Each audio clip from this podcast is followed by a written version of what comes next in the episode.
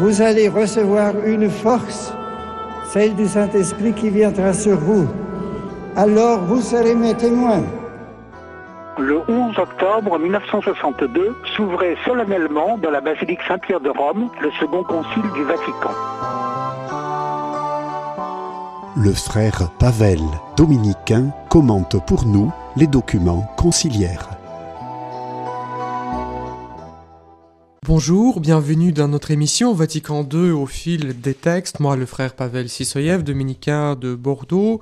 Je suis heureux de vous retrouver une semaine après l'autre pour reprendre tranquillement et paisiblement les grands textes du dernier concile pour que nous puissions nous ressourcer euh, avec ces grands textes du, du magistère. Donc la dernière fois, la semaine dernière, nous nous avons parlé d'évocation, en particulier d'évocation sacerdotale car le texte que nous avons choisi pour canevas de notre lecture est Lumen Gentium, la lumière euh, des peuples, le grand texte sur l'Église, dont le troisième chapitre traitait de l'épiscopat et donc du, du sacerdoce. Je me permets de vous rappeler quelques grands thèmes euh, que nous avons déjà abordés. Donc le concile euh, va répondre et trancher cette grande question.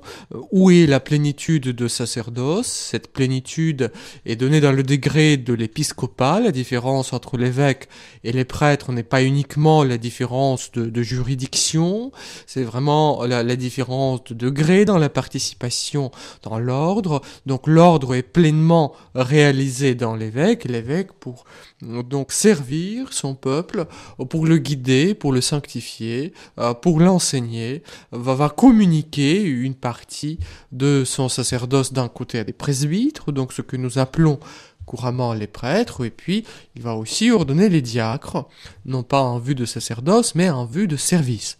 Et la dernière fois, nous avons parlé aussi des vocations sacerdotales, avec ce, grand besoin de, de travailler à, à, les susciter, surtout euh, dans notre pays, dans les conditions euh, actuelles.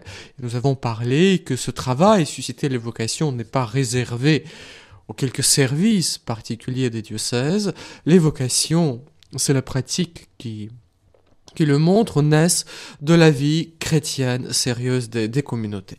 Et c'est ce qu'enseigne le Concile. Et de même, cette première communauté où la vocation puisse être reçue, accueillie, et donc euh, peut naître la réponse sérieuse d'un jeune homme à cette vocation, c'est la famille. Donc l'éducation familiale, la vie paroissiale, euh, une vie de prière sérieuse, une vie sacramentelle sérieuse, le recours à des sacrements, c'est ce terreau qui va permettre de, donner des vocations à, à l'Église. Je me permets de répéter une des thèses à laquelle je reviens souvent. Vraiment, je ne pense pas que nous manquons de vocation. Euh, je pense que nous manquons de réponses. Je ne pense pas que le Seigneur appelle moins. Je pense que nous avons mis les jeunes dans la situation où ils ne peuvent pas répondre. Ils ne peuvent pas percevoir cet appel de Dieu euh, parce qu'ils ne rencontrent pas des, des, communautés qui vivent sérieusement leur foi. Ils ont du mal à discerner euh, ces chrétiens qui, qui la vivent euh, sérieusement. Ils ont du mal à rencontrer des prêtres qui leur donneraient envie de, de, de se consacrer à, à, Dieu.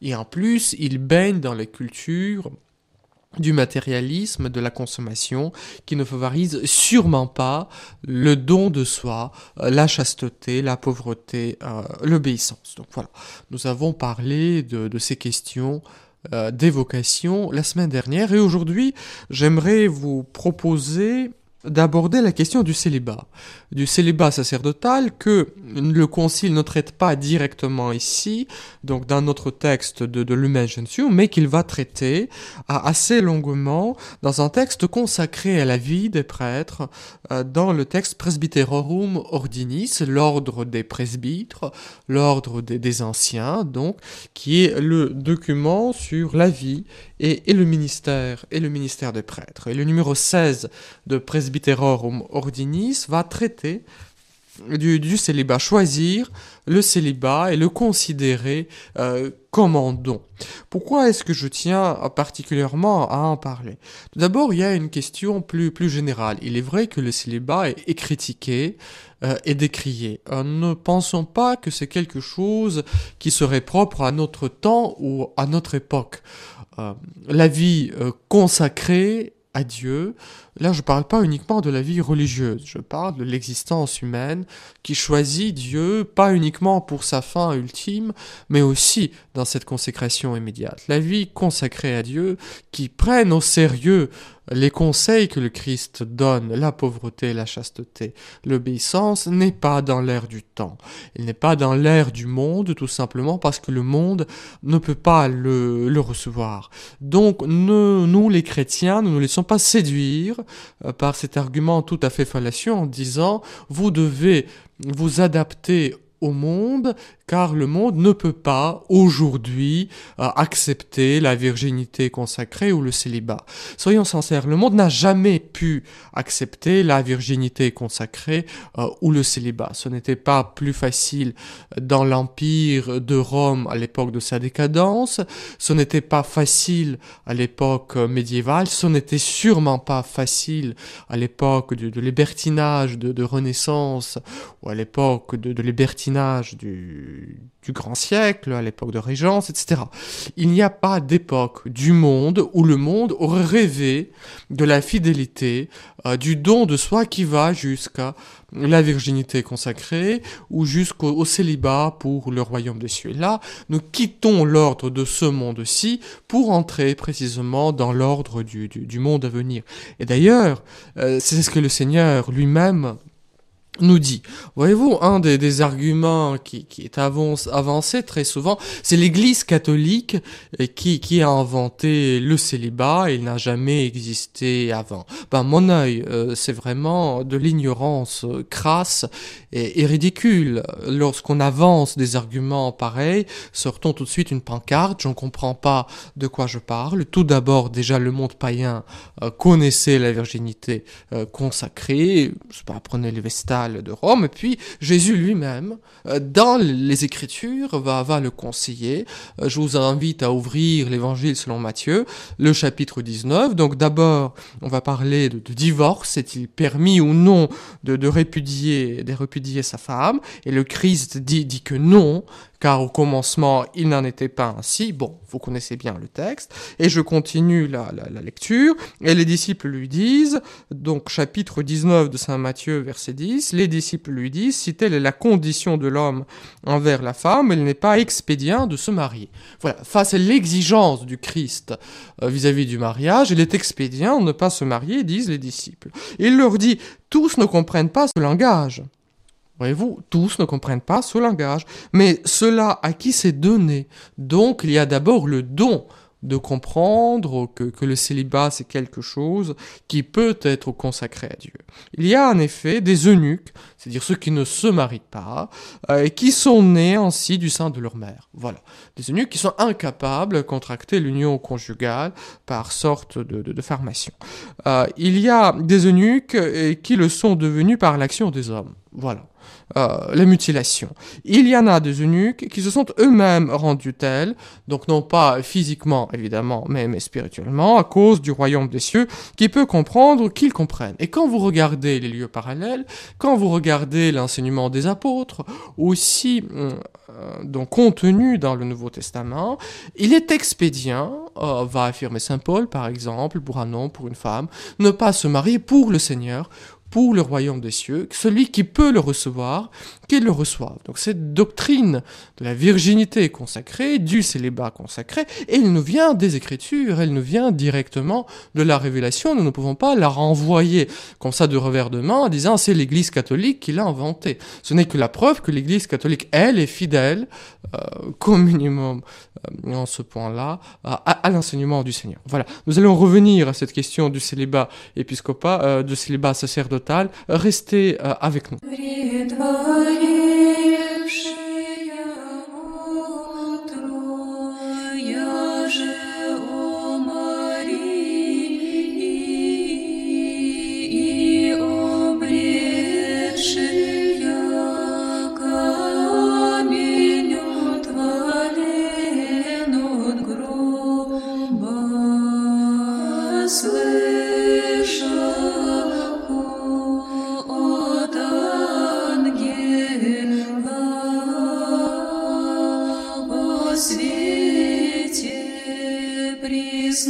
насущным сумоща, смерть.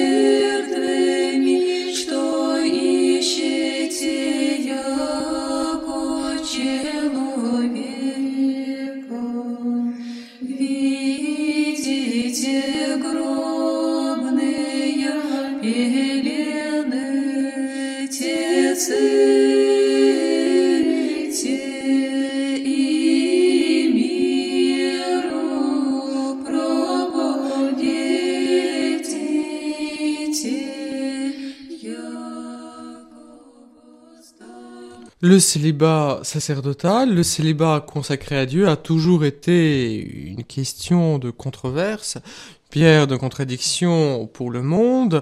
Donc, et nous avons vu tout à l'heure que cette doctrine de la consécration de la virginité ou de l'état hum, du, célibat est, contenue dans l'écriture. C'est pas une invention euh, de l'Église, de l'Église catholique. Les apôtres eux-mêmes vont tout quitter pour suivre Jésus, ils vont quitter, entre autres, leurs femmes, leur famille, euh, pour suivre Jésus, pour devenir ses disciples. leur état épiscopal, leur état apostolique, on va les consacrer euh, dans, dans, cette situation. Pourquoi est-ce que encore cette question du célibat est-il revenu? Vous le savez bien, c'est lié à, ces scandales horribles de, de pédophilie hum, que euh, que nous vivons que nous vivons euh, aujourd'hui. J'aimerais tout simplement relire un autre passage de l'Écriture où le Christ parle précisément des, des scandales. Il s'agit du début du chapitre 17 de, de Saint Luc. Donc euh, l'évangile selon Saint Luc, chapitre 17, les premiers versets. Puis Jésus dit à ses disciples, Il est impossible euh, que les scandales n'arrivent pas, mais malheur à celui par qui ils arrivent. Mieux vaudrait pour lui se voir passer autour du cou une pierre à moudre, être jeté euh, dans la mer, que de scandaliser un seul de ces petits. Prenez garde à vous. Voilà euh, les paroles, les paroles même du Christ. Et qu'est-ce que le, scandale au sens propre? C'est ce qui fait tomber ce qui fait tomber les petits. Ces crimes euh, horribles de, pédophilie, euh, qui malheureusement ne, sont pas réservés à, des prêtres catholiques, nous savons bien que l'immense majorité de, ces abus, bon abus est un mot trop faible, euh, sont commis quand même dans le, dans le sein familial, malheureusement, peu importe. Euh, il n'est pas possible que les scandales euh, n'arrivent pas, dit le Christ. Pourquoi? Parce que l'Église est entièrement composée des, des, des pécheurs. Donc les prêtres sont les pécheurs comme, euh, comme les autres. Mais malheur, continue le Christ, à celui par qui les, les scandales arrivent. Et voyez-vous, là, le Christ n'est pas du tout tendre. Euh, voyez-vous, l'adultère, euh, le mensonge, les richesses mal acquises, ça, c'est comme de la paille devant devant la miséricorde du Seigneur. Mais ici, il se montre d'une dureté extrême. Mieux vaudrait pour lui se voir passer autour du cou une pierre à moudre, être jeté à la mer, que de scandaliser un seul de, ces petits. Une horrible responsabilité du pasteur, une horrible responsabilité du, du prêtre. Évidemment, ces scandales ne sont pas excusables. Il ne faut absolument comprendre d'où ils viennent et prendre les mesures claires, nettes, euh, précises afin que en tant que sphère se peut, ceci ne se reproduise, euh, ne se reproduise jamais. En même temps, euh, je remarque euh, que cette phrase ne s'adresse pas directement à des apôtres. Le Christ parle à, tous ses disciples, c'est-à-dire à chacun d'entre nous, que nous soyons appelés au sacerdoce ou, ou non, le chrétien qui ne vit pas sa foi est une occasion de scandale, il fait tomber les petits, il vaudrait mieux pour lui d'être euh, jeté dans la mer euh, avec euh, meule autour, autour du cou. Dans les réactions provoquées par ces scandales de pédophilie, il y a évidemment un refrain qui, revient, c'est le célibat des prêtres qui, qui, cause, euh, qui cause ça. En sachant quand même que la majorité des abus étaient commis sur les garçons, je ne comprends très nettement comment est-ce que le mariage euh, pourrait-il résoudre le problème? Et quand même, disons-nous aussi que euh, la pédophilie mm, n'est pas au même niveau que les relations conjugales quand même. Euh, l'un ne remplace pas l'autre. D'ailleurs, les gens ayant des relations conjugaux par ailleurs euh, ne sont pas à l'abri de cette maladie pour certains d'entre eux, si on considère ceci comme une maladie psychique, ni de ce comportement criminel qui est. Euh, Est-ce que le célibat abolit des prêtres permettrait de le résoudre? Non, car euh, nous avons les mêmes cas dans les, communautés chrétiennes qui, ne connaissent pas de, célibat de prêtres. Cela n'empêche pas que ce célibat des prêtres, cette doctrine du célibat, connaît une crise mm, tout à fait grave. C'est un des points euh, de, contestation. Donc il convient de comprendre pourquoi est-ce que l'Église latine euh, tienne euh, donc à, ce célibat, quels sont ses fondements et quelles, quelles sont ses, ses, raisons d'être? Tout d'abord, on va hum, nous rappeler que euh, le clergé euh, d'Orient est marié. C'est vrai, mais voyez-vous, quand on dit oui, euh, mais le clergé catholique n'est pas marié, le clergé orthodoxe l'est.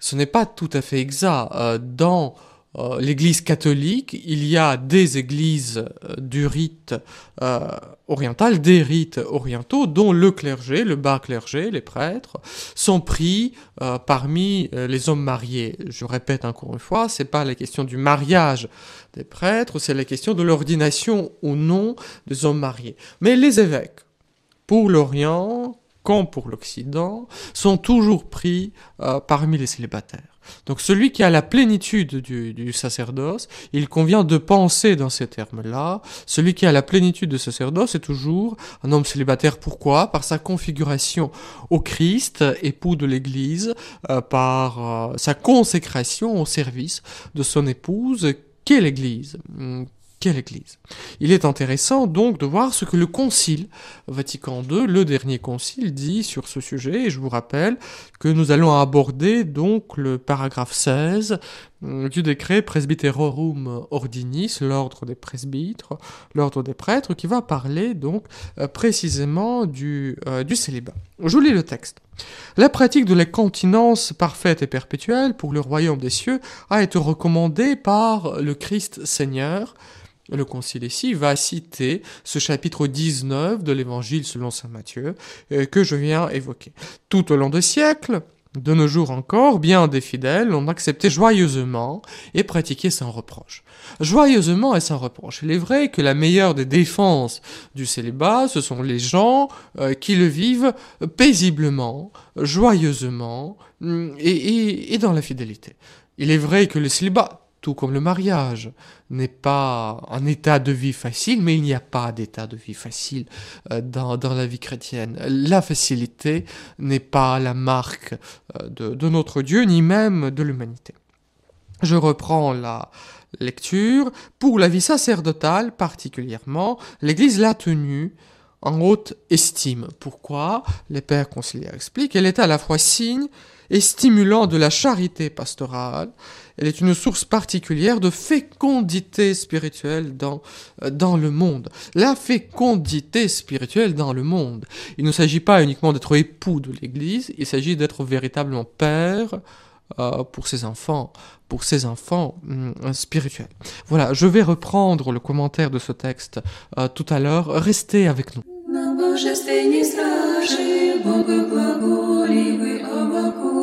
Достанет знамя ей покажет, Светоносна ангела, Ясно глаголяща, Дни спасения миру, Яко воскресе Христос, Яко все силе.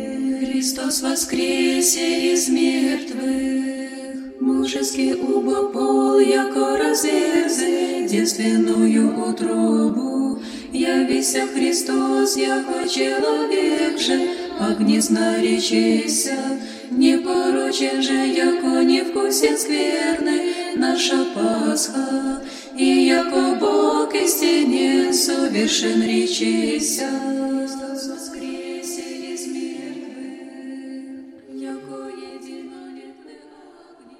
Quelle est la place du, célibat sacerdotal dans la vie de l'Église? Voilà la question que le dernier concile, le Concile Vatican II, se pose au numéro 16 de Presbyterorum Ordinis. Choisir le célibat et le considérer euh, comme un don. Pourquoi ce célibat dit quelque chose de la fécondité spirituelle du sacerdoce du Christ et du rapport entre le prêtre et son Église? Je reprends la lecture euh, du texte. Certes, elle la continence parfaite, n'est pas exigée par la nature du sacerdoce, comme le montre la pratique de l'Église primitive et la tradition des Églises orientales. En effet, on peut ordonner, dans l'Église catholique ça se fait, on peut ordonner euh, les, hommes, euh, les hommes mariés. Donc l'Église catholique le fait pour les rites orientaux, pour le rite byzantin, hein, entre autres, tant que je, le connais un peu, donc je le cite, mais il y en a, beaucoup d'autres. Et aussi dans l'Église latine elle-même, dans, le rite romain euh, lui-même, euh, lorsqu'on accueille les ministres Hum, protestants qu'on ordonne ensuite, euh, car ils n'ont pas de plénitude de cette succession apostolique, on le reçoit dans l'état marié et on les, ordonne en tant que tel. Donc, il y a évidemment cette pratique de l'ordination des hommes mariés. Il ne s'agit pas de, la décrier. Là, le texte poursuit. Celles-ci, les églises orientales, ont des prêtres qui choisissent euh, par euh, don de la grâce, de garder le célibat, ce que font les évêques, mais on y trouve aussi des prêtres mariés, euh, dont le mérite est très grand, dont le mérite est très grand, parce qu'ils portent, ça c'est mon commentaire, à la fois la vie de, leur famille, la vie de, leur maison, avec évidemment des enfants nombreux, donc tout le poids que cela représente et la vie, la vie de leur paroisse. Il s'agit principalement, évidemment, du, clergé, du clergé paroissial. Nous ne parlons pas du tout ici des moines euh, pour qui cette consécration de, la virginité ou ce célibat euh, choisi, s'il n'y a pas euh, de virginité, relève donc de leur vœu et non pas de l'ordination. Voilà.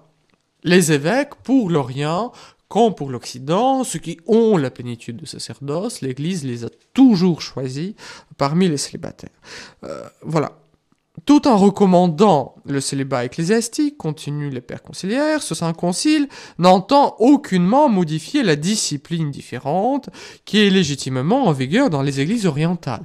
Qu'est-ce que ça veut dire? Nous respectons ces traditions des églises orientales, nous les jugeons bonnes et conformes à la volonté du Seigneur, mais ce Saint Concile, tout en recommandant le célibat ecclésiastique, dont entend de, conserver cette tradition propre à l'Église latine, avec toute son affection, dit le Concile, il exhorte les hommes mariés qui ont été ordonnés prêtres à persévérer dans leur sainte vocation et dans le don total et généreux de leur vie au troupeau euh, qui, qui leur est confié. Donc il y a quand même le don au troupeau qui va passer avant le don euh, à sa famille. Et voyez-vous, moi, je viens de la Russie, je connais euh, ce que c'est que l'Église persécutée.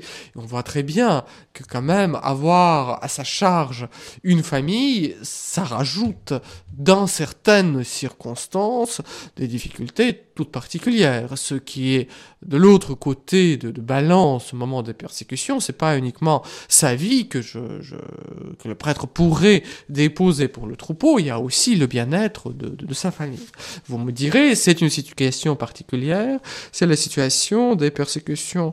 Euh, c'est vrai, c'est vrai, je vous, je vous l'accorde. Mais quand même, ça, ça dit quelque chose. Et je continue la lecture du texte.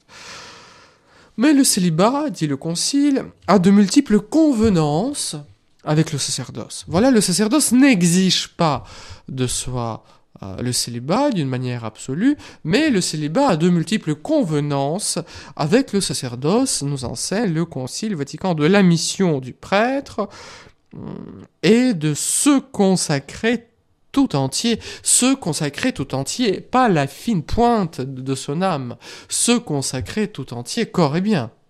Corps, eh bien, d'où la pauvreté et la chasteté, et d'où l'obéissance tant qu'il y a cette consécration de la volonté, de se consacrer tout entier au service de l'humanité nouvelle que le Christ vainqueur de la mort, euh, béni soit-il, nous le fêtons en ce temps de Pâques, fait naître par son esprit dans le monde et qui tire son origine non pas du sang, ni d'un pouvoir charnel, ni d'un vouloir d'homme, mais de Dieu. Là, le Concile euh, cite le prologue de Saint Jean. Voilà, le célibat euh, sacerdotal va s'enraciner dans cette paternité, dans cet engendrement qui, vient de la Trinité. Le célibat fait, en quelque sorte, montre cet état du Père de la communauté que le prêtre euh, que le prêtre exerce. Cette paternité, cette fécondité spirituelle qui passe par le don, par le don euh, total euh, de soi. Nous allons revenir à cette question du célibat sacerdotal la semaine prochaine. Si la question vous intéresse, je peux vous recommander un livre paru en 2009, édité par Parole et Silence. C'est une étude faite par le père Laurent Touze, TU Z L'avenir du célibat sacerdotal et sa logique sacramentelle. Donc l'avenir du célibat sacerdotal et sa logique sacramentelle chez Parole euh, et Silence, qui est une étude tout à fait remarquable de, cette question, que je vous conseille vivement d'aborder avant euh, de, se lancer dans les grandes discussions sur l'avenir éventuel du célibat dans l'Église latine. Je vous souhaite de persévérer dans la lumière euh, de Pâques, priez pour nous tous, pour vos prêtres, ils ont besoin de votre amour et de votre amitié. Que Dieu vous garde.